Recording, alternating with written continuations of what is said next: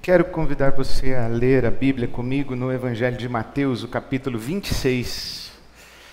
O Evangelho de Mateus, Evangelho segundo São Mateus, o capítulo 26. Esse trecho da palavra de Deus, palavras de Jesus, que iluminam essa mesa diante da qual estamos nessa manhã mais uma vez.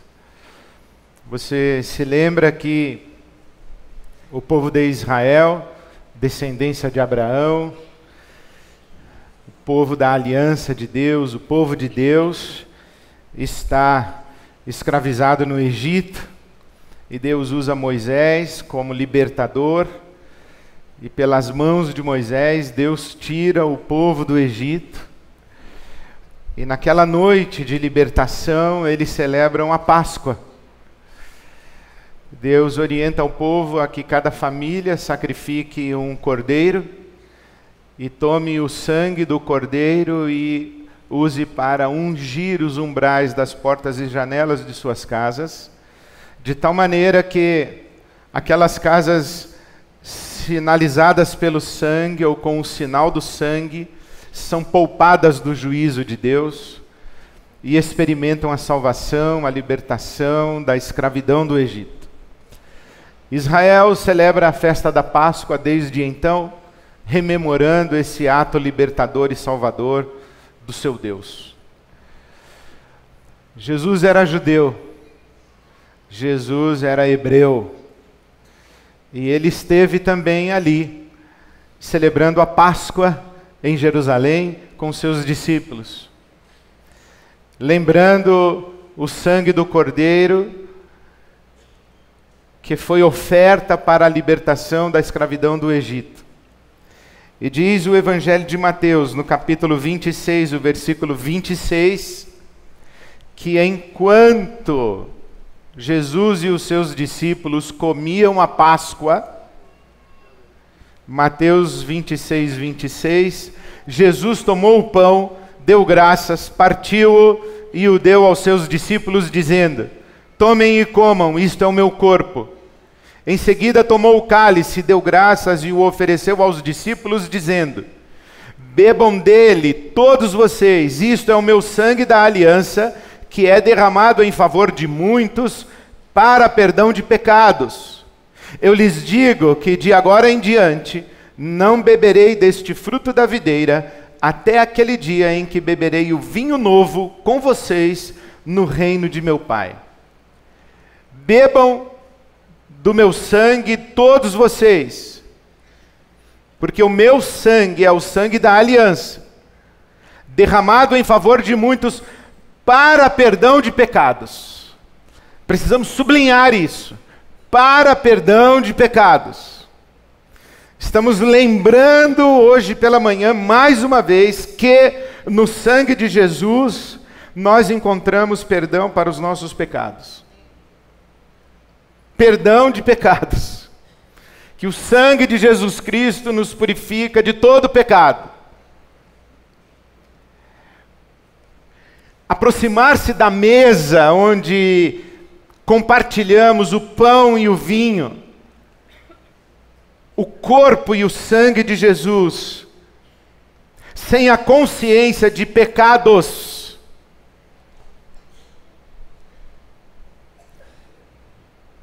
é negligenciar a razão porque nos lembramos desse sacrifício de Jesus. Nós nos aproximamos dessa mesa porque o sangue de Jesus foi derramado para perdão de pecados. Hoje é praticamente estranho a gente falar em pecado ou pecados. A gente não fala em pecado, pecados, a gente fala deslize. A gente fala equívoco, erro, engano. A gente não fala pecado, a gente fala fraqueza. E mesmo quando a gente admite um engano, um deslize, uma fraqueza, a gente ainda terceiriza a responsabilidade. Eu fiz, mas também nessas circunstâncias, quem não faria? Eu fiz, mas eu fui provocado. Eu fiz. Mas se você tivesse tido a infância que eu tive, você compreenderia por que eu fiz e por que eu faço.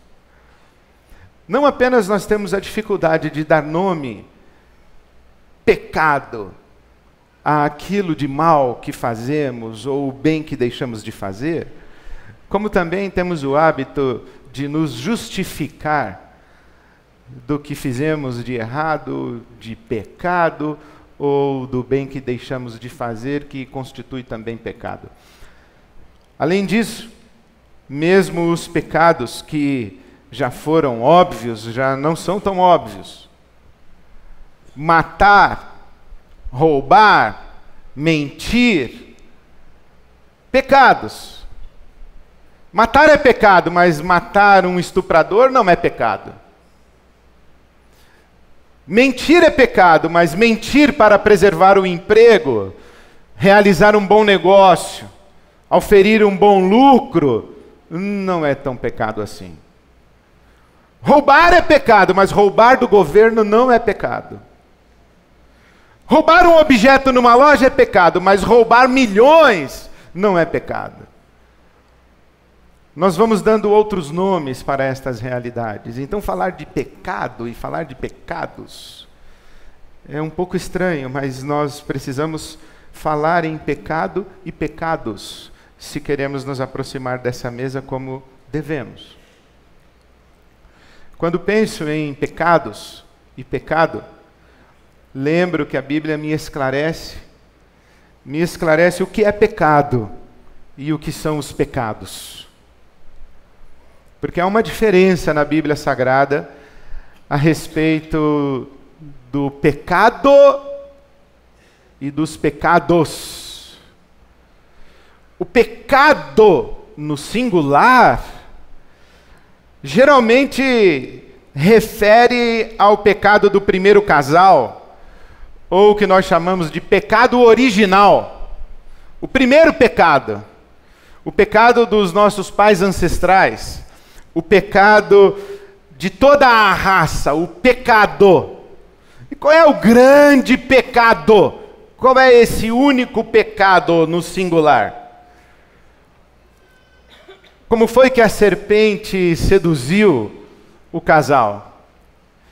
Comam do fruto do conhecimento do bem e do mal, porque no dia em que vocês comerem, vocês serão iguais a Deus.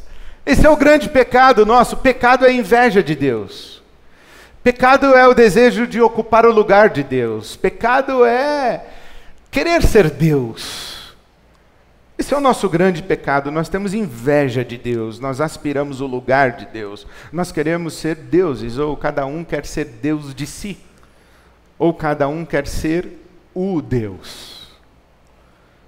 Quando aquele menininho disse: Você é o Deus, lá no fundo do meu coração deve ter passado: Ah, quem me dera.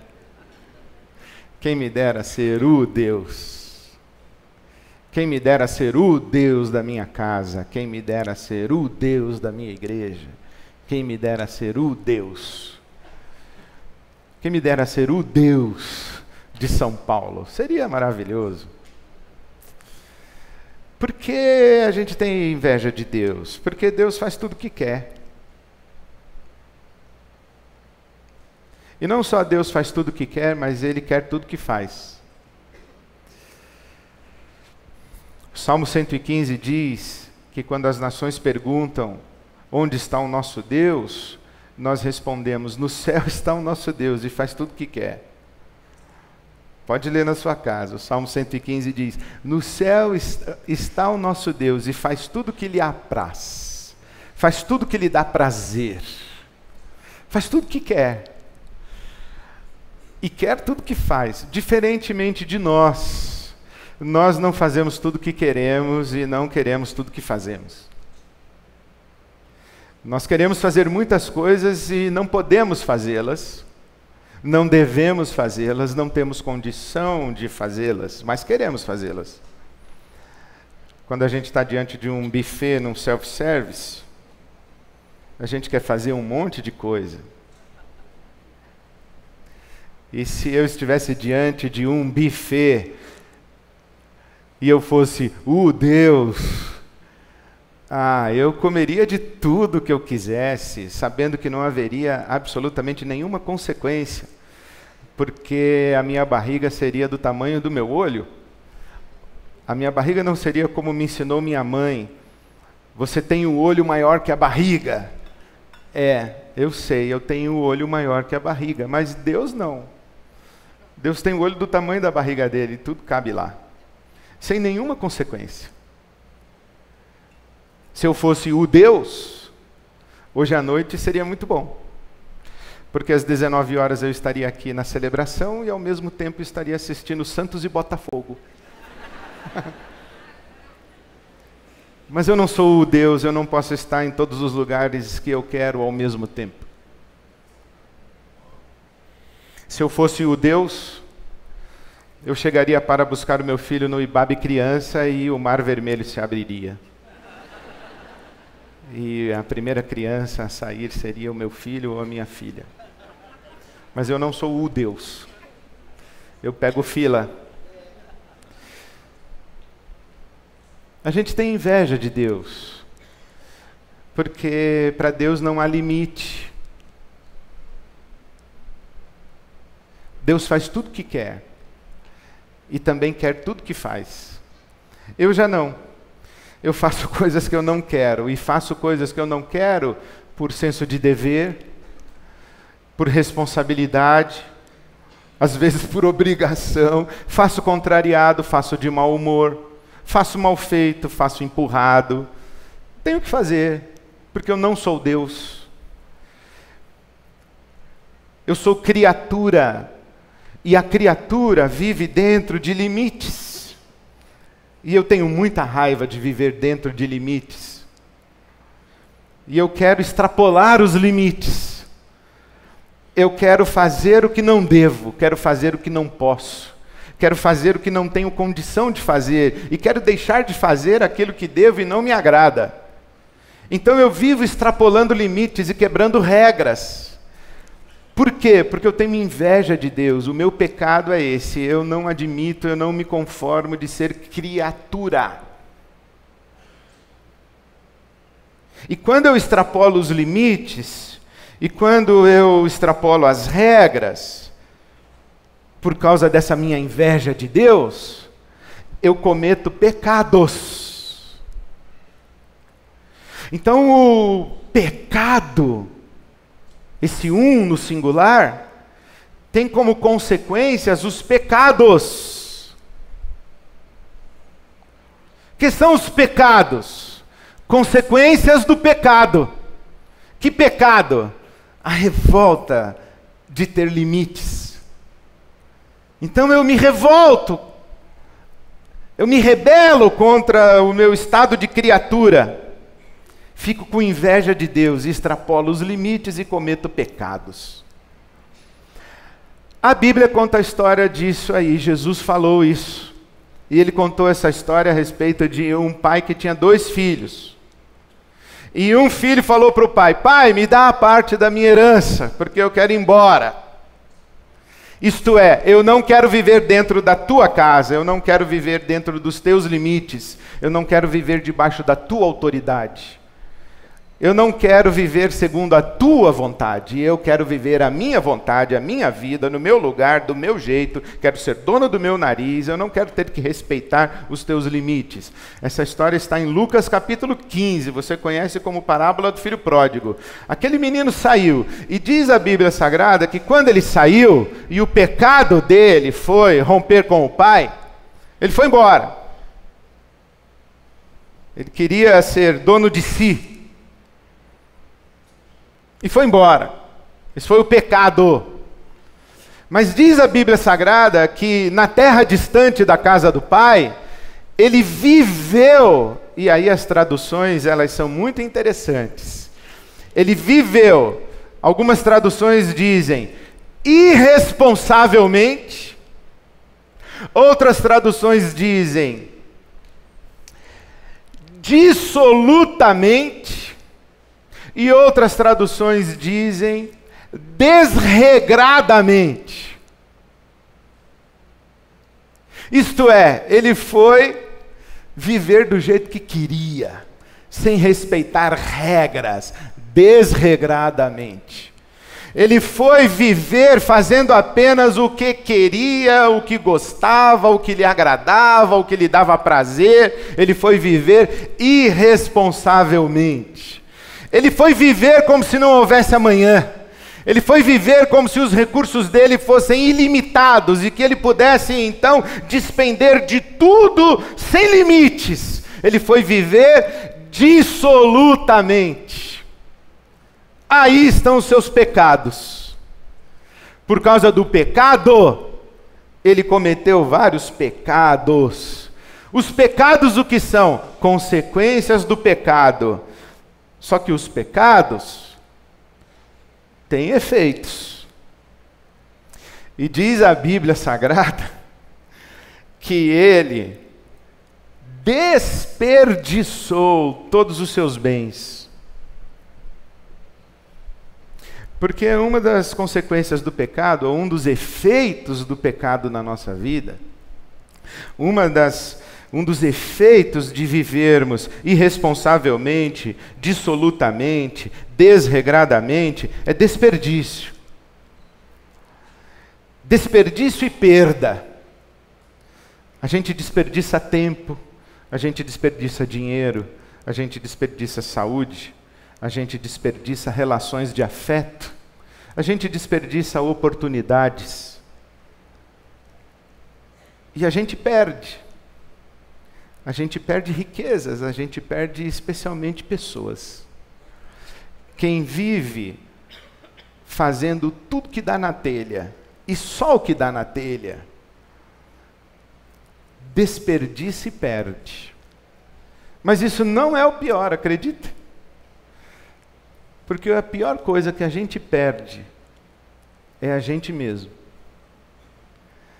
Porque diz a Bíblia Sagrada que aquele menino foi comer com os porcos.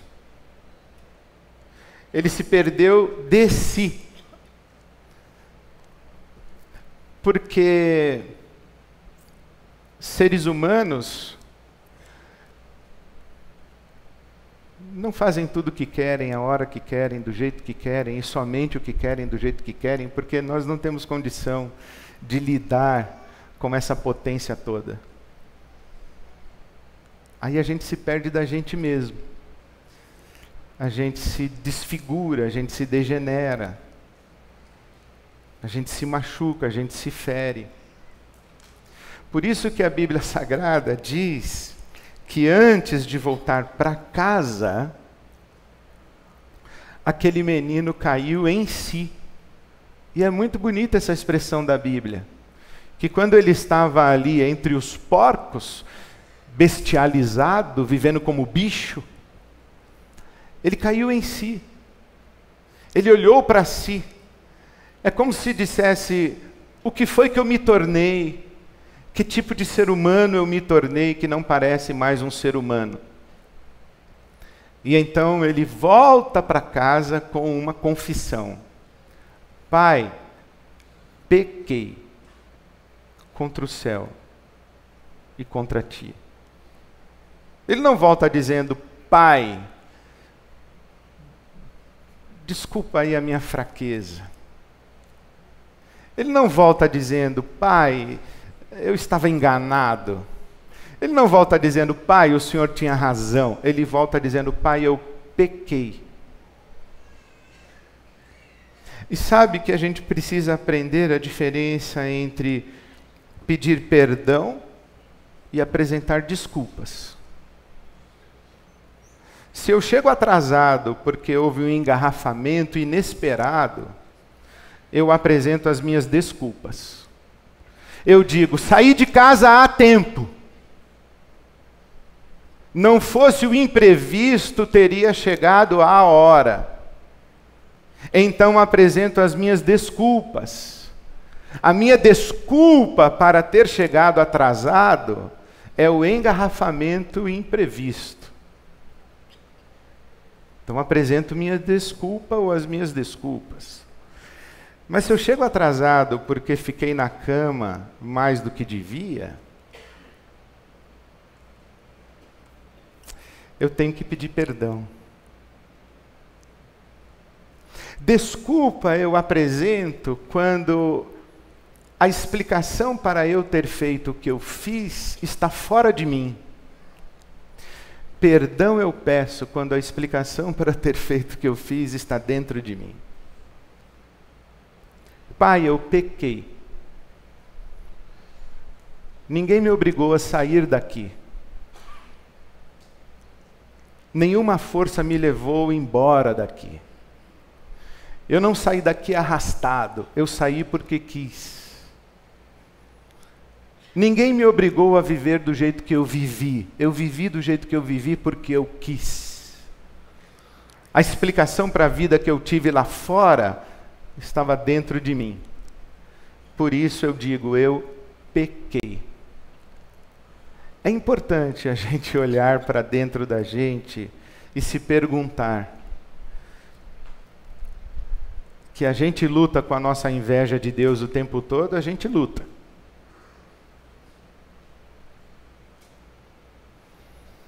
Mas desse pecado nós já estamos livres por causa de Cristo Jesus na cruz do Calvário.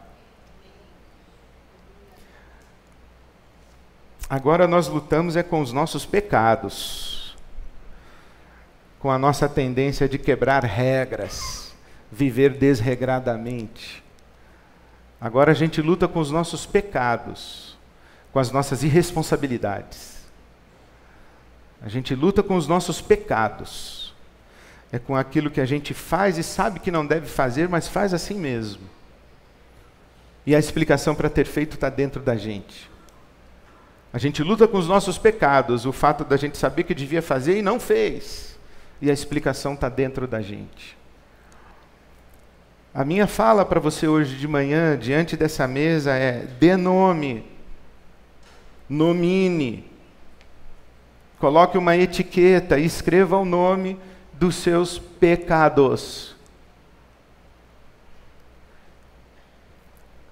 Quais são os seus pecados que têm gerado desperdício, perdas, e que têm machucado você e desfigurado você? Feito você olhar-se no espelho com vergonha de si. Ninguém precisa ter vergonha por ser fraco. E ninguém precisa ter vergonha de ter ficado preso no engarrafamento. Mas eu pergunto a você: quais são os seus pecados? O que é que tem gerado na sua vida vergonha? Quando é que você se olha no espelho e tem vergonha de si? E por quê? Dê nome para isso. E confesse e receba o perdão para os seus pecados. Encare isso. Não leve adiante esses esses desregramentos, essas irresponsabilidades, essa dissolução. Estar diante da mesa do Senhor sistematicamente, repetidamente, regularmente, é estar diante da oportunidade do autoexame, não permitir que a vida siga num piloto automático em que a nossa vida irresponsável, dissoluta, desregrada, siga sem a oportunidade de tomarmos consciência pedirmos perdão a Deus e refazermos nossos caminhos. É por isso que estamos diante dessa mesa nessa manhã. Então eu convido você a um tempo de confissão. Confesse, dê nome aos seus pecados. Coloque diante de Jesus, porque a palavra de Deus diz que se confessarmos os nossos pecados, Ele é fiel e justo para nos perdoar os pecados e nos purificar de toda injustiça. Esse é um tempo de nos aproximarmos em confissão. Aquele menino viveu dissolutamente, desregradamente, irresponsavelmente, mas um dia caiu em si e voltou para a casa do pai e foi recebido à mesa. Mais uma vez, o Senhor nos convida à mesa. Estamos sendo convidados à mesa. Estamos trazendo os nossos irmãos e amigos. Então, arreie suas defesas, faça suas confissões, desfrute do perdão, porque há perdão na casa do Pai, há recomeço na casa do Pai, há oportunidade de começar de novo na casa do Pai. E quantas vezes necessário for, nós vamos começar de novo. Estamos aqui diante da mesa, celebrando o sangue de Jesus, o sangue da aliança derramado para perdão dos nossos pecados e para nos oportunizar novo começo, nova vida, novo tempo. Bem-vindo à mesa de Jesus. Bem-vinda à mesa de Jesus. Os irmãos que vão servir, se aproximem. Vamos celebrar o sangue de Cristo e o corpo de Cristo.